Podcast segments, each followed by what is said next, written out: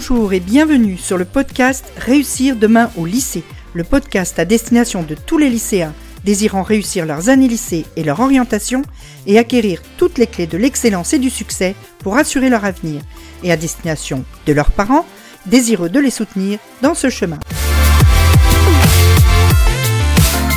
Je suis Nathalie Mougel, coach scolaire, et j'accompagne les lycéens qui souhaitent réussir. Je les aide à obtenir les résultats qu'ils méritent et l'orientation qui leur correspond vraiment en apprenant à mieux se connaître dans leur fonctionnement d'élève et leur désir d'adulte en devenir et en mettant en place des méthodes personnalisées afin qu'ils puissent sereinement envisager un avenir plein de sens et d'abondance. Aujourd'hui, on parle lecture. Lecture et efficacité de lecture. Faut-il lire plus vite ou faut-il lire mieux? Pour répondre à cette question, la première indication, c'est ce qui rentre en jeu lorsque tu lis. Qu'est-ce qui rentre en jeu lorsque tu lis? Qu'est-ce que tu utilises comme euh, capacité, sens, etc. lorsque tu lis? La première chose que tu utilises, ce sont tes yeux. Tes yeux et le mouvement de tes yeux, donc ton sens de la vue. Effectivement, pendant que tu lis, tes yeux vont faire des mouvements de va-et-vient, de saccade entre la gauche et la droite de ton texte pour balayer ton texte quelque part. Et de temps en temps, ils vont se fixer, quand je dis de temps en temps, ça se compte en millisecondes, hein, ils vont se fixer sur certains mots pour attraper du sens. Et qu'est-ce qui va leur donner du sens à ces mots? Eh ben, c'est ton cerveau. Ton cerveau qui, lui, va enregistrer, comprendre, donner du sens à ce que tu lis, transformer ces petits symboles que sont les lettres en des mots, des phrases et des idées. Donc c'est comme ça que ça fonctionne quand tu lis pour pouvoir ensuite avoir véritablement du sens dans ta lecture. Alors, en moyenne, un bon lecteur, je dis bien un bon lecteur, va lire entre 200 et 400 mots par minute. C'est euh, des études scientifiques hein, qui ont euh, montré que un bon lecteur, c'est quelqu'un qui lit à cette vitesse-là. Voilà la vitesse de lecture de base, si je puis dire, de quelqu'un qui est déjà un lecteur bien efficace. Alors, plus tu es à l'aise, plus tu vas lire vite. C'est-à-dire, plus tu connais le sujet que tu es en train de lire, plus tu vas pouvoir vite trouver du sens dans ce que tu lis, vite enregistrer et passer à la suite, et donc avoir une vitesse de lecture un peu plus importante. Donc plus tu es familier avec le sujet qui est traité par le texte que tu lis, plus tu vas pouvoir aller vite dans ta lecture. Par contre, ça a ses limites. Ça a ses limites et ton cerveau a ses limites. Hein. Et euh, c'est pareil, des études sur euh, des lecteurs ont montré que quand tu dépasses les 400 mots par minute de cette vitesse de bon lecteur, eh bien, euh, ce que tu rajoutes, la vitesse supplémentaire, si je puis dire, eh bien, va en fait venir diminuer ta compréhension du texte que tu lis. Plus tu vas lire vite, au-delà de ces 400 mots par minute, moins tu vas intégrer, comprendre et retenir de choses de ce que tu lis. Donc, la question qui se pose, c'est qu'est-ce qui est le plus important pour toi? Est-ce que c'est de lire vite? Ou est-ce que c'est de lire bien et de retenir des choses dans ce que tu lis et de faire quelque chose, de donner du sens au temps que tu passes à la lecture. Ça, c'est toi qui as la réponse. Hein. Euh, c'est pas moi qui ai la réponse. Ma réponse à moi, je la connais. Je préfère donner du sens et lire un peu moins vite. Mais, en tout cas, il y a des gens qui prétendent avoir des méthodes qui te permettent de lire plus vite. De lire même parfois beaucoup plus vite. Alors la première méthode est proposée par euh, ces personnes-là, c'est de dire qu'il faut que tu élargisses ton champ de vision.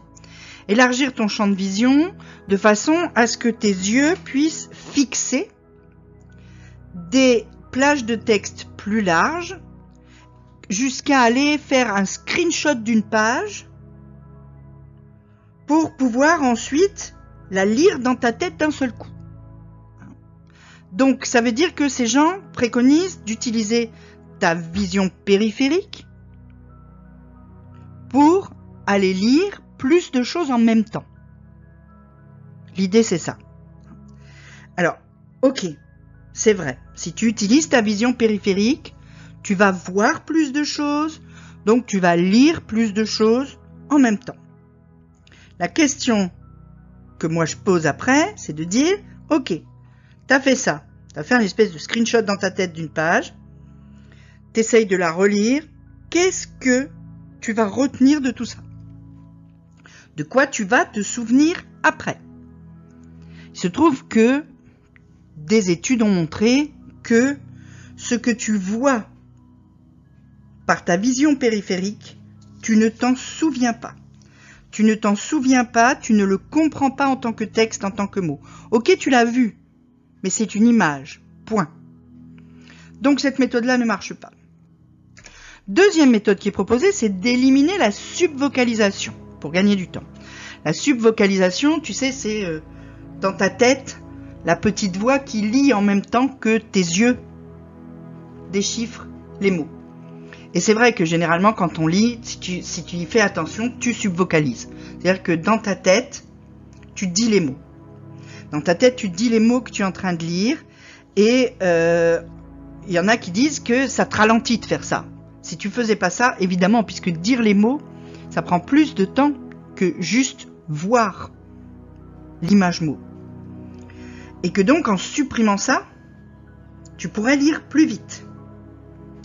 Le problème, c'est que pour donner du sens au mot, ton cerveau a besoin de l'associer au son du mot. Et donc ton cerveau a besoin de la subvocalisation pour pouvoir donner du sens au mot que tu lis. Sinon, il ne le comprend pas vraiment et donc, du coup, ce que tu vas retenir de ta lecture va chuter drastiquement si tu ne subvocalises pas un peu, au moins les mots les plus importants de euh, ce que tu es en train de lire. Alors, on fait comment?